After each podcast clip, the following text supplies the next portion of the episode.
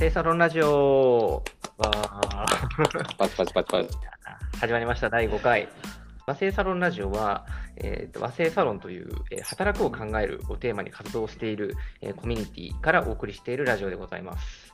えー今日ははテーマとして、この1年どう働くということをテーマに話していきたいと思っています。はいえー今日お送りするメンバーは、えーとこちらの、え3名になります。じゃあまず赤松さんからお願いします。はい、えっと、門左衛門って呼ばれてます。赤松と申します。えー大阪から参加してます。よろしくお願いします。わーお願いします。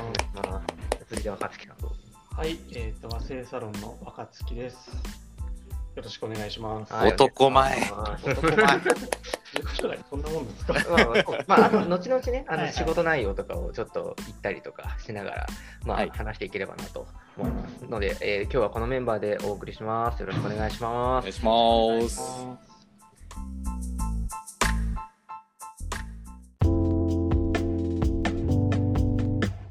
最初、若月さんからちょっとお話しいただきたいんですけど、はいまあ、この1年、どう働こうかなというふうに思ってますか、そうですね、えっ、と、まず、自己紹介的に言うと、えープレイヤーというスポーツ系のアプリを出しているスタートアップに勤めていますと。はいうんうなので、んうん。ここで全力で頑張るっていうスタンスうんうんうーん。あります。うんうんうんでその上で生活をそこに合わせていこうかなっていうことを考えていて、うんうん2010年のテーマはアスリートになるって感じです。うん。アスリートになる。仕事になんか一貫性がある感じでうね。ん。えーえーっと、その、なんでしょうね、今、そのスタートアップだと、あちなみにそのスタートアップ自体はなんかどういうサービスを提供してるんですか？えー、とプレイヤーっていうスポーツの速報とコミュニケーションのアプリ、まあ、僕らはスポーツエンターテインメントアプリと呼んでますけど、おうんうんうん。っていう会社です。えーコミュニケーションというのは、どういうふうにコミュニケーション取れるんですか？えーうんと試合一個一個で、えー、と1ページずつページができていくんですけど、そこへーに対してテキストの速報が流れるはい。という感じですね。あそうなんですね。はいじゃあ結構その同じ試合をまあ見ながら、まあ、同期しながらしゃしゃべれるみたいな感じですサービス上で分かれないんですけど、はいはいはいはいまあテレビで日本代表を見ながら、プレイヤーの中で一緒に応援するみたいな。映像が流れても速報もないような、うんマイナー競技とかはプレイヤーだけで盛り上がるっていう、ああ、なるほど。えーそその中で言うと今どういう役割をしてるんですか？えーマーケティング全部見てるっていう感じですね。うわ、すげえ。まあ、集まってくるユーザーさん増やしましょうっていうのをうんうんざっくり全部見てるっていうような感じです。なるほど。なんかあれですか、まあ、基本的にアプリで提供してるんですか、サービス。そうですね、アプリとウェブ版うんうんがメインですね。ってことはやっぱりそのデジタルマーケティングみたいなことをやることが多い。そうです。うんうん基本デジタル。うんううんん、あじゃあ、うんデジタルじゃないこともやってたりするんですか？そうですね、起点をリアルに置くことはあって、うんうんまあうんやったことはないですけど、パブリックビューイング開催してみようかなとああ、なるほど。としてはあります。ああ、なるほど。まあ、へそうですえ。ベンチャーとかスタートアップだとで、なかなかこう何やるっていうのも、まあ、いろいろ臨機応変にやっていく感じうんうなんでうんうん。なるほどね。たまにツイッターとかめっちゃバズってますよね、若月さんのあの、プレイヤーの動画のリツイートとかで。ああ、そうですね、個人アカウントの動画引用系は。一時期ちょっとバズらせて、すごく、い？や、すごかったな バズらせられるんだ。たまたま、まあ、スーパープレイとかそういう系だったりします。そうですねうんうんうんううんん。なるほど。なんか今ってその、さっきアスリートになるって言ってましたけど、なんかこうアスリートになるって具体的に言うとどどういう状態なの？確かに。スポーツ系のサービスだからっていう意味で言ってるのではないんですよ。おううんうん。僕の中の定義は、最も頑張っていることに対して最高のパフォーマンスを発揮できるようにするみたいな感じです。かっこいい。ね、かっこいい。かっこいい。始めたばっかなんで全然できてないです。えなんかそれは、その今ってそれそのためにどういうことをしてるんですか？えっと、端的に言うと、時間の使い方を変え始めてます。ほうほうほう。えー一つは朝方にスライドしようとしているっていうことと、あとは夜の飲み会は今ほとんどや行かなくなってからへえ。ってるんで、えー、そう酒飲んなんですね。でないです。で、ぼーっと YouTube 見ていたような時間は基本読書にやってるとか、そんな感じで時間を変えてます。ああ、ストイック。どあのそれいつ頃から、もうまさに今年からやり始めたんですか？えーと完全に変えようと意識してるのは今年からで、うんうんうん助走期間的に去年の12月1ヶ月ぐらいいろいろやってました。えー、そうなんですね。はいえー、なんか、それってなんか今までって YouTube 見てる時間とかどれぐらいあったんですか？いややばい時は1日3、4時間みたいな。見ちゃうよね、はい YouTube。わかる。ああ、わかる。中毒ですね。わかる。そう僕もね、えテレビ好きなんで、はいはい TVer とか見ちゃうんですよ。ああ、なんかあねわかるな、確かに。うん、なんか今はどういう、なんか結構なんか割とインプットするとか、はいまあ、あとリズムを整えるみたいなのが多いですけど、なんか、それってなんでしょう、なんかそれをそう思うきっかけとかあったんですか？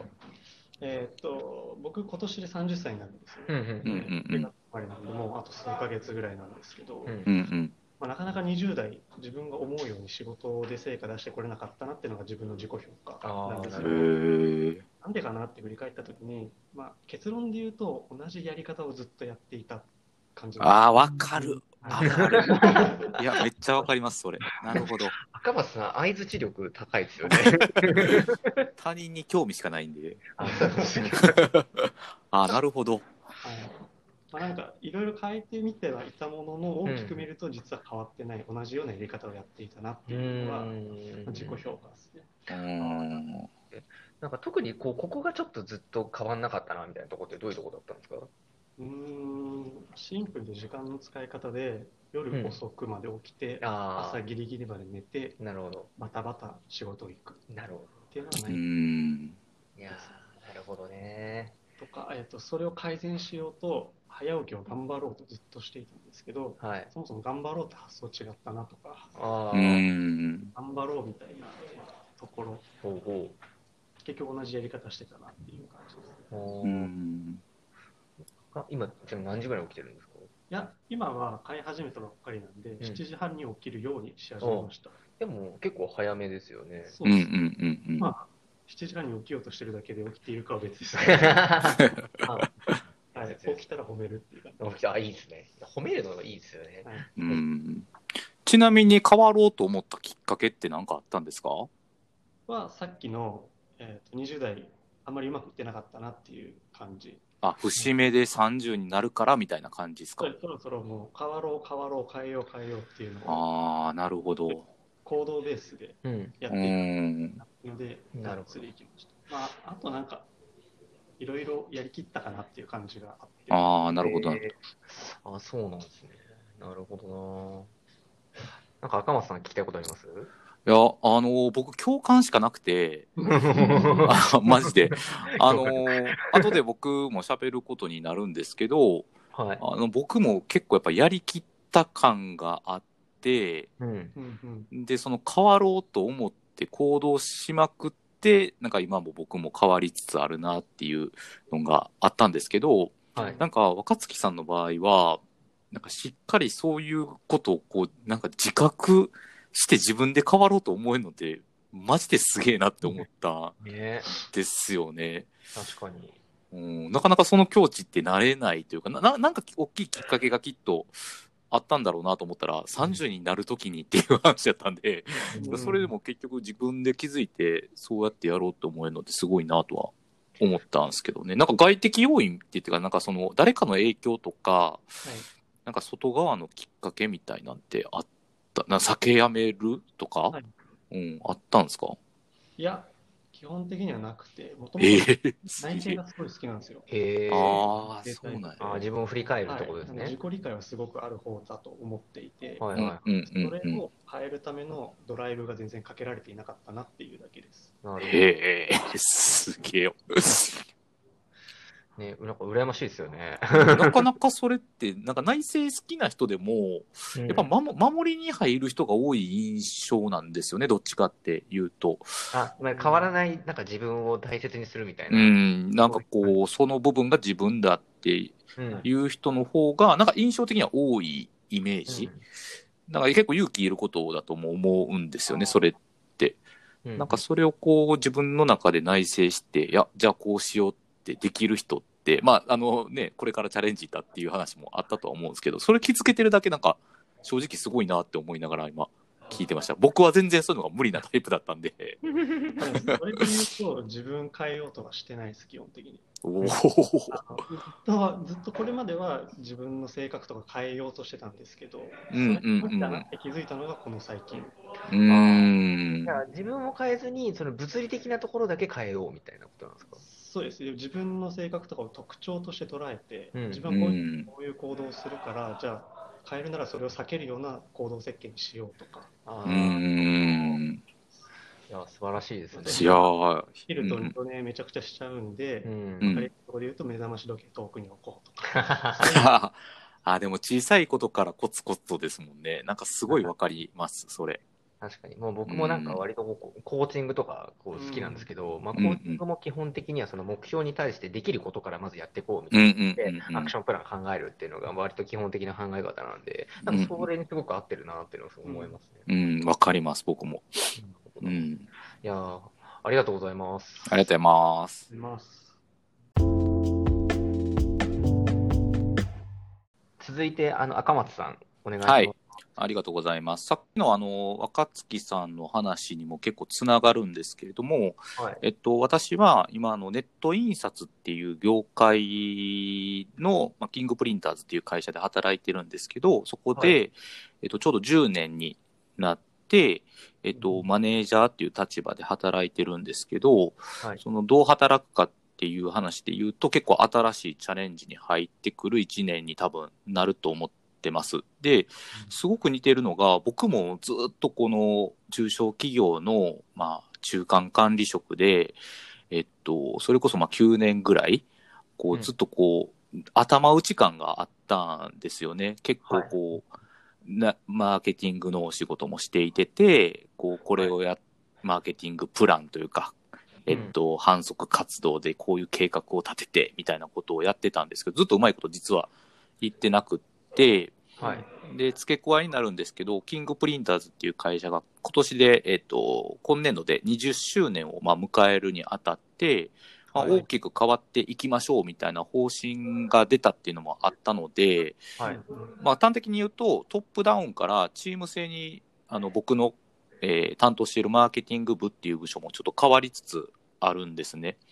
で、それは、あのー僕自身が、まあ、役職者として、えっと、決めていくこともたくさんあるんですけれども、まあ、その影響っていうのが、まあ、和製サロンはもちろん、コミュニティ活動であったりとか、はい。えっと、外部のやっぱり中小企業の方とかの付き合いがすごく増えたときに、やっぱり一人だけでは、全然こう、やっぱりやっていける規模っていうのがやっぱり変わってきてるフェーズなんだなって気づいてた時だったので、どう変わればいいかっていうのがやっぱりすごい不安だったんですよね。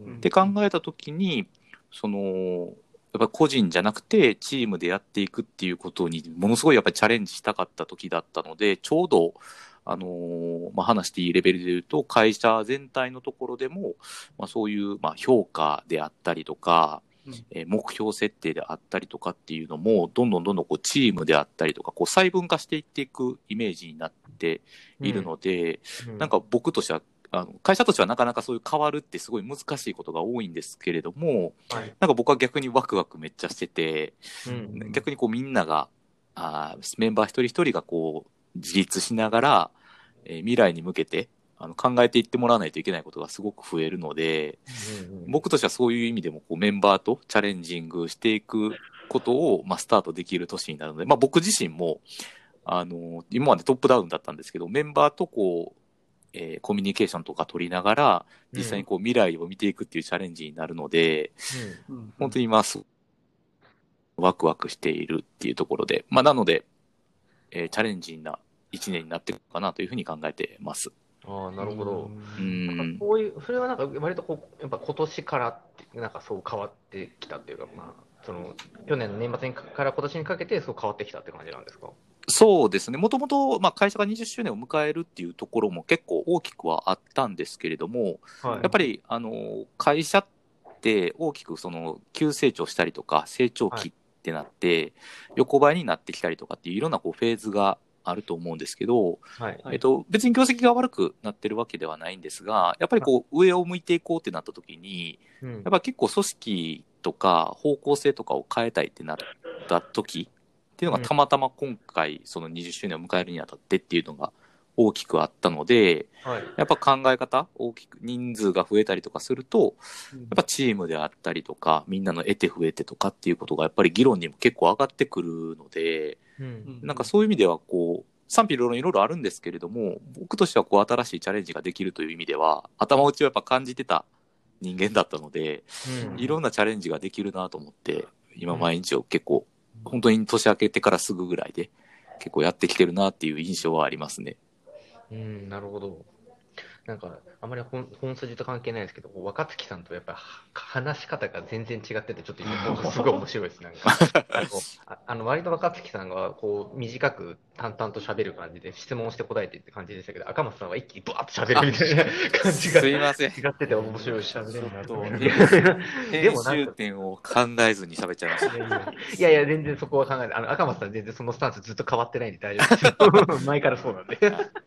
ゆっくり喋りました。なるほど。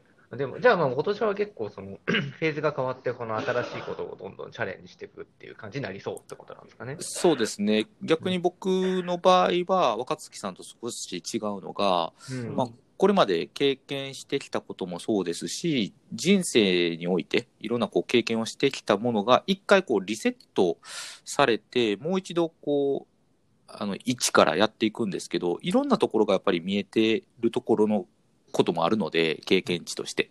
はい。はい。なんか失敗しちゃうパターンとかもある程度分かっているので、なんか本当に両足にこう血をつけて、えっと、上を向いていけるかなというふうには考えてます。なるほどね。まあ、確かにその経験値がね、あるうん上でのチャレンジの方が、ね、やっぱり成功しやすいともね、思うので、そうそうですね。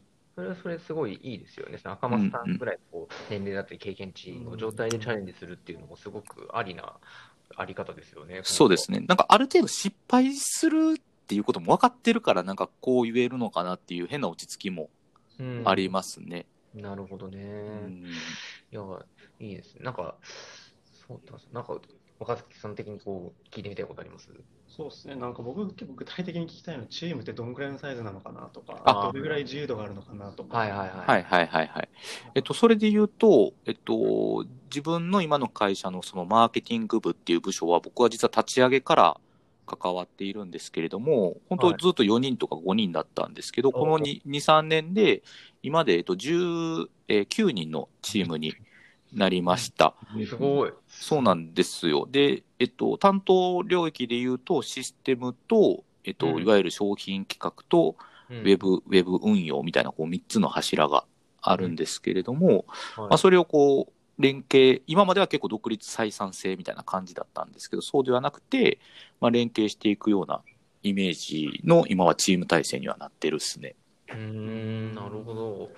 そうなんですね。なんか、そっか、大体それって、なんですか、赤松さんと近い年齢の人が多いんですか？それとも割と若い人が多いみたいな感じなんですか？あ若い人がお多くなってきたって言ったら変なんですけど、ただ、あの、やっぱ中小企業あるあるなのかもしれないんですけど、えっと、平均年齢も公開できるので、それで言うと37歳ぐらいで。えっと、本当にこう、しえー組織ができてからこう、平均年齢がどんどん上がっていってるイメージではあります。だから結構多種多様じゃ、多種多様ですね。20代もいれば、上の方もいるみたいなイメージですね。なるほどね。なんか赤松さん的になんでしょうね、その、こう、なんでしょうね、こうするとうまくいくとか、こうすると失敗するみたいなところで、なんかこう、皆さんに伝えたいことみたいなのあります？なんかこうあ、今までの経験的に、いや、これはやっといた方がいいみたいな。あ、もうめっちゃあります。あ大丈夫です。あの、やっぱり失敗を失敗したらダメって言わないことかなって思ってて、絶対失敗ってしないといけないって最近すごく思うんですよね。で、それはもう分かっていることなので、その失敗するであろうとか、失敗したことに対して、過去をこう、えっ、と、過去を検証するだけじゃなくて、それをきっかけにして未来を向いていくっていうのって、その人しかやっぱり分からないことだと思うんですよ。人から、いや、あなた失敗するからそれやめといた方がいいって、なかなか腹落ちしないことって多くないですか？まあ確かに。うん。うんなので、あえてこういうこう選択肢を渡しながら、仮にそれが失敗したとしてもそれは気にしなくていいよっていうスタンスを持つっていうことは、成功する上でものすごい大事なことだと思ってます。なるほどね。まあ、確かになんかその失敗したらこう怒られるとか罰せられるとかってういう、ん、なんでしょうね。なんかどんどんどんどんそこに対してのモチベーションがなくなっていくというかね。そうなんですよね。やる気なくなると思うんですよ。確かに。でも30ぐらいまでなってくると多分失敗してる数なんかめっちゃあると思うんでう。うんん逆にそれをこう伝えていきながらあのなんかいい失敗をしちゃんとしていきましょうみたいなことは結構言うようになったので、それは自分の中で発見かなと思ってます。なるほど。僕らはスタートアップなんで、そもそも失敗っていう概念がないというか、うんうんうんって呼んでます。なるほど。いいですね。うん。そうっすよね。それがないと絶対成長しないですもんね。言い方違うだけでね。そうです。できないことが分かったっていう成果が出る、それも成果なんで、う。うんういうふうに捉えてるから、でもそれもだいぶ入ってから意識するようになりましたね、スタートアップに。なるほど。うん。いや、まあ、赤松さんはそういう経験を携えてはい挑戦をしていくはい。チャレンジしていきます。まだまだ37歳ですけど、チャレンジします。と。おーはい、ありがとうございま。ありがとうございます。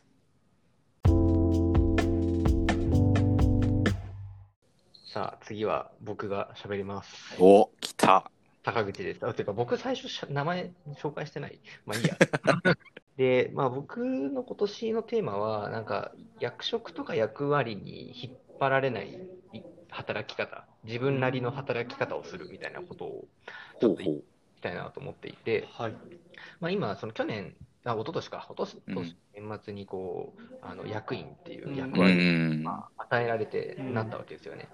で、なんかまあそれを1年間やってみて、まあすごくいい素敵な経験ではあるんですけど、うんやっぱりその役割に引っ張られすぎたなんか働き方とかううん。うん。だなみたいなことをすごく思ってはいて、うん。うん。役員だからこうしなきゃいけないみたいな、なんかうんそういうこう働き方の規定の仕方をしてしまってたなっていうふうに思ったんですね。うん。うん。うん。もうちょっとこうなんか自分なりの、なんでしょうね、働き方とか自分なりのこう役員像みたいなところっていうのをこう作っていくっていうふうにしないと、なんかこう、長く働くとか、なんかそういうことがちょっと難しいなってういう、ん。なので、なんかもうちょっとこう自分なりのその役割みたいなことっていうのをもうちょっとこう、生かしていけたらいいなっていうふうに思ってはいますね。うん、それって、あれですか、役職っていうものに引っ張られちゃってたって感じなんですか、その役員っていう名前。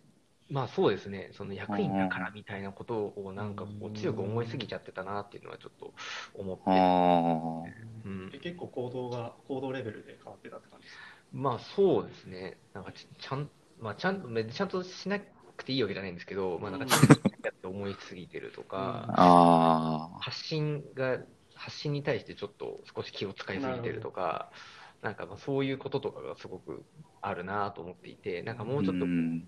もうちょっとわがままに生きてもいいかなみたいなことを思ったっていうのはあったりとか、うん。まあ、やっぱり結構その社長が強すぎたりしたので、なんかそこにこう、なんだろう、従うっていうだけになっちゃうああ、なるほど。あったりしたんで、まあうんそうじゃなくてちゃんとこう議論したりするとか、なんかそういうふうに変わっていくとか、うんなんかそういうこう変化をしていきたいなと思ってるって感じですかね。うん、それって、あれですか、やっぱこう、役員に坂口さんがなってほしいって、えー社長の方から言われたと思うんですけど、はい。それっておそらくですけど、こう役割分担みたいな話ぐらいしかなくて、はい。その役員に対するその役割分担とか、こういうふうにしてくださいみたいなのは、基本的にないっていうイメージですよね。まあそうですね、なんかそんなにこう、まあ、一般的なこうプロジェクトのキックオフとかで役割分担をちゃんとするみたいな感じのうん役割分担があったかっていうと、まあそんなことはあんまなくて、うん。うん。なんかとりあえずちょっとやってみたいな感じで言われて、まあ僕もベンチャー気質が強いタイプなので、うん。やりますみたいな感じでこうやってたなっていうのはちょっとあったんですけど、はあるいはあ流れてくる仕事をやってたっていうのに近かったんですけど、うん。なん。かまあもうちょっとこう、規定していくというか、自分のなんか仕事とかを、なんかうん来た球を打つ、だまあ、それもそれで大切なんですけど、ううんだけじゃないところっていうのをちゃんと作っていかないと、なんかこう、なんか価値が出しづらいなみたいなことをちょっと思ってるっていうか、ああ、でも確かに窮屈になっちゃいますよね。そればっかり、あの、役割に縛られちゃうと。それ僕も役職与えられた時に、うんあの、マネージャーだからとか、なんか経営企画室のメンバーだから、なんかもうとにかく型にはめて動かないうんと会社のメンバーにこう示しがつかないみたいなのはめっちゃありましたね。そんな感じですかね。まあそうですね、もうそういうところもあるので、なんかもうちょっとそこを意識するっていうのが、まあありつつ、でもう一個ちょっと別の軸での考え方として、うんうん。こうまあ、要は会社に所属して働くっていうだけじゃない、うん。本当になんか自分個人として働くみたいなことをもうちょっと強めていきたいっていうのもちょっとあって、ああ、なるほど。まあ、要は自分の力でちゃんとお金を稼ぐみたいなことって、実はあんまりしたことないなと思っていて、へえ。まあ、僕なんかあんまりその個人で仕事を受けるとかって、なんかやってそうでやってなくてうんめっち、ゃやってそうです。うんそう、めっちゃやってる雰囲気出してるんですけど、わかる。なんかもう、そ、外で動き回ってる人みたいなイメージだったんで。そう僕、ただ動いてるだけ。なんで、なんかもうちょっとこう、だから自分で価値を出して、ちゃんと、まあ、お金をもらうみたいなことをしたいなと思っていて、なんか今までただの、まあ、ある種いい人というか。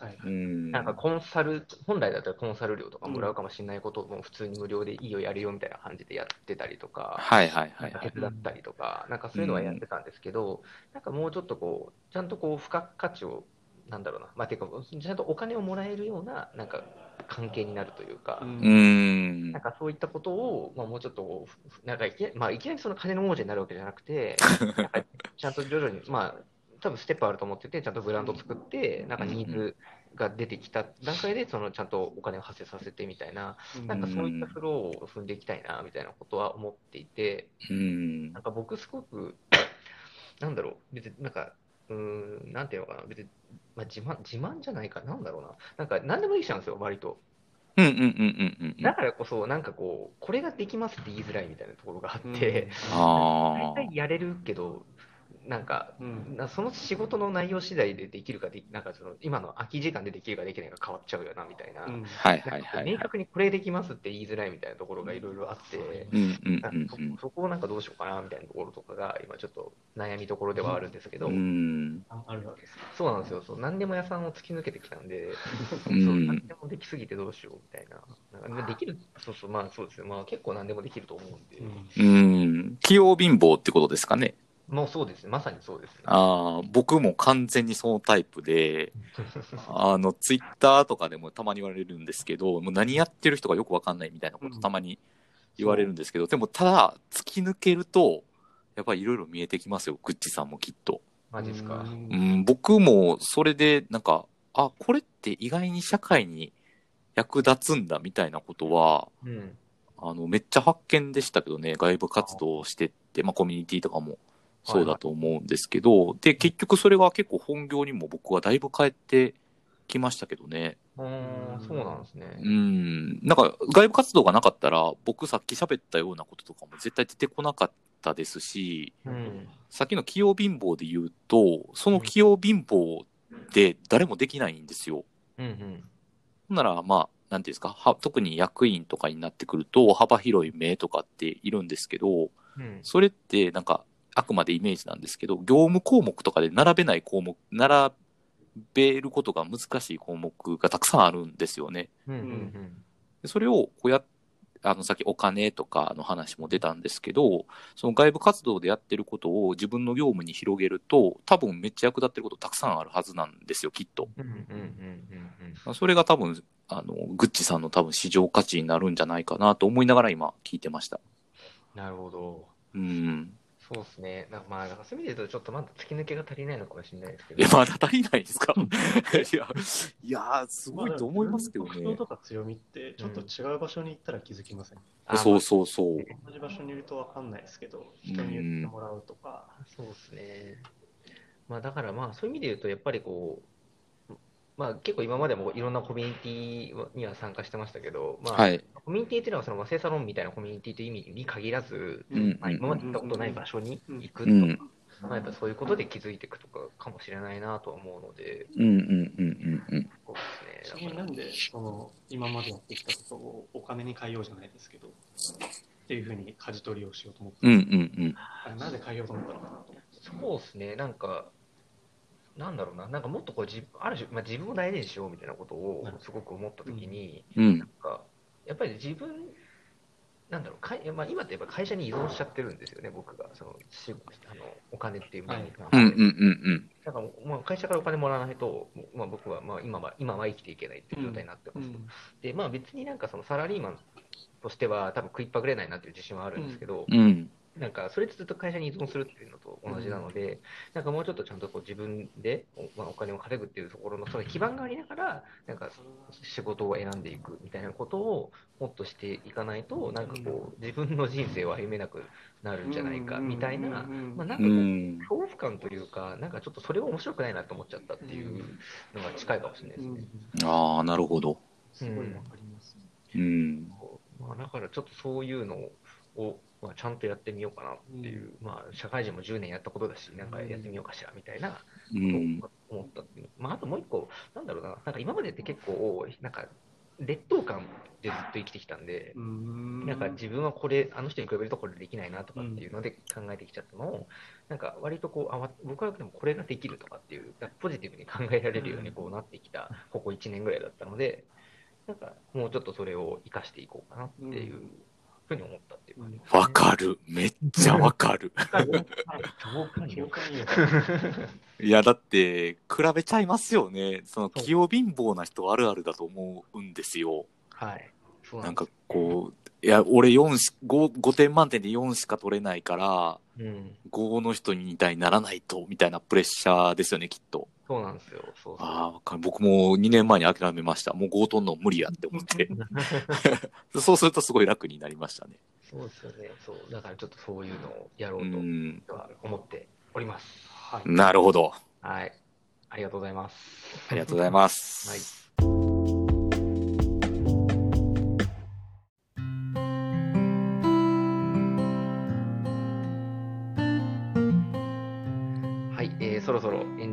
間を迎えましたが、えー皆さん、いかがでしたでしょうか？じゃあ、話した順番的に若月さんから。まあ率直な感想は僕あんま喋ることないんで、あっという間だったなっていうか。そうなんです。30分喋ってるんですよね、もうね。そうですよ、ね。すごいですよね。まですよね。はい、であとはお二人のお話聞きながら、門左衛門さんの場合は、まあ、チームでの挑戦になっていくみたいな、うん。で僕は多分1、2年前に転職した時にコンサル系の業務からスタートアップに変わった、うん。なんかだいぶことも大変なこともあったなっていうのをちょっと解雇しながら聞いてました。思い出してたわけですね。そうですね。見にしてました。これわかんないです。ちょっと僕感情がうまく言えない。あで坂口さん坂口さんの話はなんか僕も結構ベーシックインカムあったら今の仕事やりますかみたいな質問を自分にすることがあって、あ、うんうんうん。ああ、なるほど。ぐれない状態でも今の仕事やりたいのかなとかうん。いうのを考えたことがあったのでその生きていけるんだっていう安心感があればなんかすごく自由な発想とか自分らしい発想ができるんじゃないかなっていうふうにうん。思いながうら聞いてん。なるほっていうのがお話の感想でど。あとは2人ともすごいおしゃべり上手だなって思いました。いや、まだまだですね、僕は。頑張ります。はい結構、あの、後で聞き返すと、自分でえーっととかめっちゃ言ってるから、はいすごい嫌なないですね嫌なんですけど、嫌になるよね。上手くなっていきたい。うん。ありがとうございます。ありがとうございます。高松さんいかがですか？えっと、単純に、えーさっき、若月さんが30歳ですよね。坂口さんおいくつでしたっけ ?30、もうすぐ2です。?32 ですよね。いや、なんかもう、ストレートに、いや、この二人す、若いのにすげえって思いながら 聞いてました。いや、もう、頑張らないと全然ダメだなって、あのーシンプルに、すいません、めっちゃ薄っぺらい感想で申し訳ないですけど、いや、もっと自分が、あの、そうやって若手の方でも、こうやってこう、プレッシャーを、なんか、自分の中で与えながら、このままじゃいけないっていう話を今日聞けたので、やっぱすごい参考になることも僕の中では結構多かったんですよね、実は。それは逆に聞けて嬉しかったですし、もっとそういう人たちのなんかヒントになるように僕もあの頑張っていければいいなと思ったので、今年1年頑張ろうと思いました。いやーはい、ありがとうございます。いやあのまあ、僕、一応まあパーソナリティ的な役割ですが、話させていただくと、はい。えなんか実はその本当今日収録始まるまで今日何話すか全く決めてなかったんですけど なんか割とスッとなんか一番言いたかったことというか思ってたことが言えたんで、なんかあこれは多分本当に思ってることなんだろうなって自分でできた感じがして あのすごく有意義な時間になりましたし。なんかあとはやっぱりそのお二人ともなんか全然こう、まあ、違う、まあ、位置というか違うことをやってますけど、まあ、でもすごくこうものをすごく深く考えて、うん、そうですよね。やっぱりなんか変わるっていいなっていうことを 改めて思ったし、まあ、自分も変わっていきたいなというふうにまた強く思ったので、あの進化していきたいですよね。ああ、いいっすね。進化していきたい、僕も。しかもここで宣言してしまったじゃないですか。だから、だなみたいな。そうそう。でも言うことは大事ですよ。言わないとね、実現しないんで。だからまあそういうふうに宣言できてよかったかなと思っております。はいはい。はい。というわけで、和製サロンラジオは以上なんですが、えっ、ー、と、次回はまたちょっと、あの、テーマ会で収録しようかなと思っておりまして、実はちょっとまだ誰と収録するか決まってないんですけど。決まってないや。はい、決まってて、まあ、そうなんですよ。あ、2月は実は決まってるんですけど、1月がまだ決まってないっていう、ちょっと、あの、まずい状況なので、ちょっと。ああ、これからですね。お楽しみに。はい、頑張って朝にします。はい。はい、というわけで、えー、和製さんのラジオでした、えー。ありがとうございました。ありがとうございました。失礼します。失礼します。